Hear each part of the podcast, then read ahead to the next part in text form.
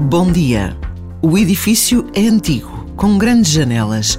E subindo uma grande escada de pedra, vamos encontrando cada vez mais jovens. A maioria são portugueses, mas falam-se muitas línguas diferentes, revelando-se assim o que virá a acontecer na próxima Jornada Mundial da Juventude.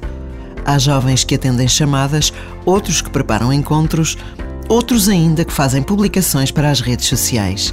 Há jovens que trabalham nas inscrições, outros que acolhem voluntários, outros que filmam, fotografam, escrevem.